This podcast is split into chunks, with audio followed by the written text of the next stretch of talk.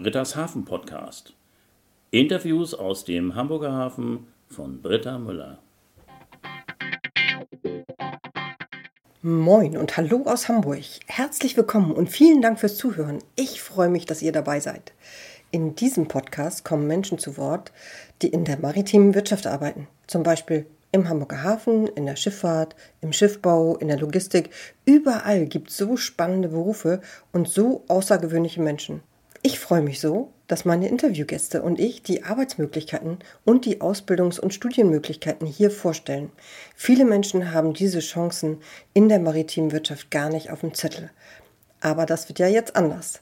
Ich bin selber Schifffahrtskauffrau und organisiere bei der Hoppe Marine GmbH die Einsätze der Servicetechniker an Bord von Schiffen. Im Nebenjob bin ich selbstständiger Tourguide und moderiere Hafentouren. Seit 2021 bin ich Host von Britta's Hafen Podcast. Und all das macht mir sehr viel Spaß. Insbesondere natürlich dieser Podcast. Am 5. Februar startet das erste neue Interview 2022. In diesem Interview ist eine Firma zu Gast, ohne die im Hafen nichts geht. Jetzt denken sicher viele, ach, wir sind gemeint. Morgen gibt's den nächsten Tipp. Damit diejenigen, die jetzt erst in diesen Podcast einsteigen, einen leichten Überblick bekommen und sich genau die Folgen aussuchen können, die sie am meisten interessiert, habe ich eine Miniserie zusammengestellt. Jeden Tag gibt es eine neue Folge. Und heute geht's los. Lotsen, Polizei, Zoll und ein Experte für Motivation. Das sind heute die Themen. Lotsen haben so einen spannenden Beruf und ich bin so glücklich darüber, dass Kapitän Henning Jansen mir seine Zeit für sogar zwei Podcast-Folgen geschenkt hat. Es werden Schiffe neu gebaut, sie fahren das erste Mal in den Hamburger Hafen. Wie die Lotsen genau wissen, wie man hier mit diesen neuen Schiffen umgeht, das erfährt man in meinem Podcast. Wir müssen als Hafenlotsen jedes Jahr sieben Fortbildungstage machen und davon findet ganz, ganz viel im Simulator statt. Also wir trainieren eigentlich ständig im Simulator die äh, Manövriereigenschaften von den Schiffen.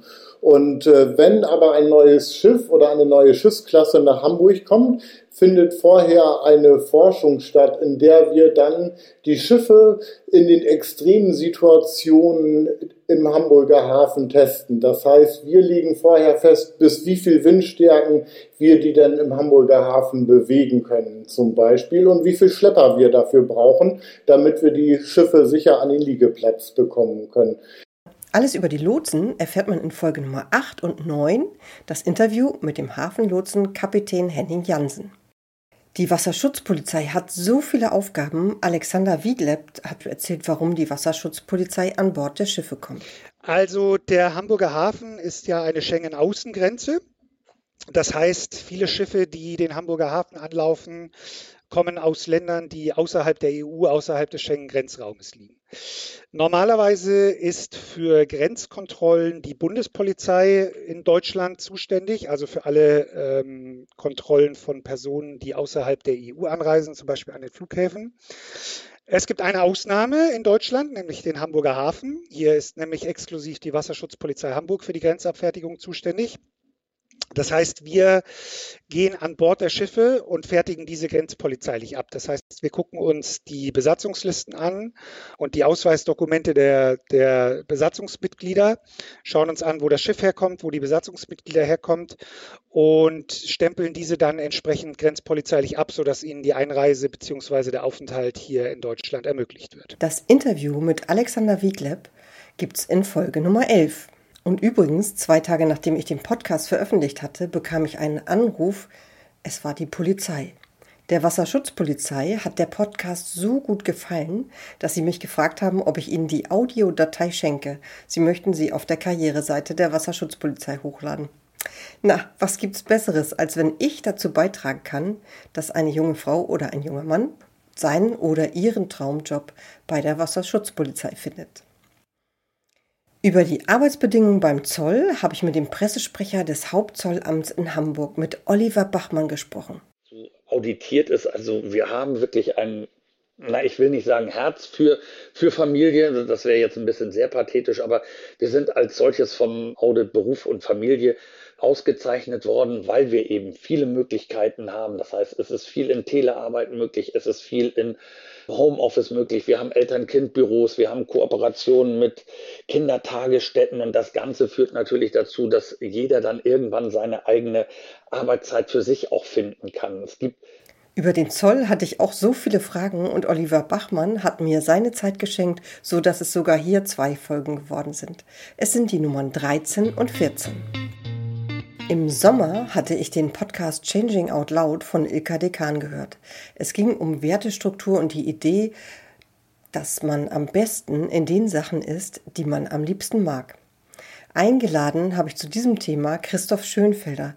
Das ist der Experte in Sachen Motivation, Mitbegründer übrigens von Monday Rocks. Ja, genau. Und ähm, ich glaube auch, dass die, der Schlüssel immer darin liegt, dass wenn ich nah an meiner Wertestruktur arbeite, also nah an den Dingen bin, die mir als Person wichtig sind, die mich auszeichnen, äh, wenn mir das gelingt, wenn ich da eine Arbeitsstelle finde und Aufgaben vollziehen kann, die dem gerecht werden oder darauf einzahlen, dann ist eine sehr, sehr hohe Wahrscheinlichkeit gegeben, dass mir die Arbeit einfach auch Spaß macht, dass ich da motiviert bin und aus, aus innen sozusagen Lust habe, in die Gestaltung zu gehen. Dass ich sozusagen nicht von außen motiviert werden muss durch, durch Gehälter und Arbeitsrahmung und äh, solche Geschichten, sondern aus innen heraus. Also ich sage, Mensch, das ist ja hier ja Arbeit so in Richtung äh, Passion, ja, oder das ist so, da darf ich mich gestalten oder da darf ich so sein, wie ich bin oder ähm, das sind solche Aussagen, die man dann häufig hört und das ist natürlich irgendwie schön und ich glaube, wichtig ist da für ja Arbeitgeber zu verstehen, was ist denn dieser Antrieb der Menschen, mit denen ich hier arbeite und was sind das so für Werte und Passionen und ähm, auf dieser Basis dann einfach auch zu überlegen, okay, wer macht jetzt hier was? Dieses Interview ist zu hören in Folge 15. Ein ganz herzliches Dankeschön an so wunderbare Interviewgäste. Morgen gibt es Teil 2 der Miniserie, dann geht es um Logistik. Es geht um LKWs, die mit Stroh fahren und Proviant und Ersatzteile im Hafen, die auch per Schiff angeliefert werden. Und wie gesagt, am Sonnabend gibt es das erste neue Interview 2022. Hier nochmal der heutige Tipp. In diesem Interview ist eine Firma zu Gast, ohne die im Hafen nichts geht. Ja, ja, jetzt denken wieder alle, wir sind gemeint. Vielleicht ja, vielleicht nein. Morgen gibt es den nächsten Tipp. Freue mich. Bis morgen. Tschüss.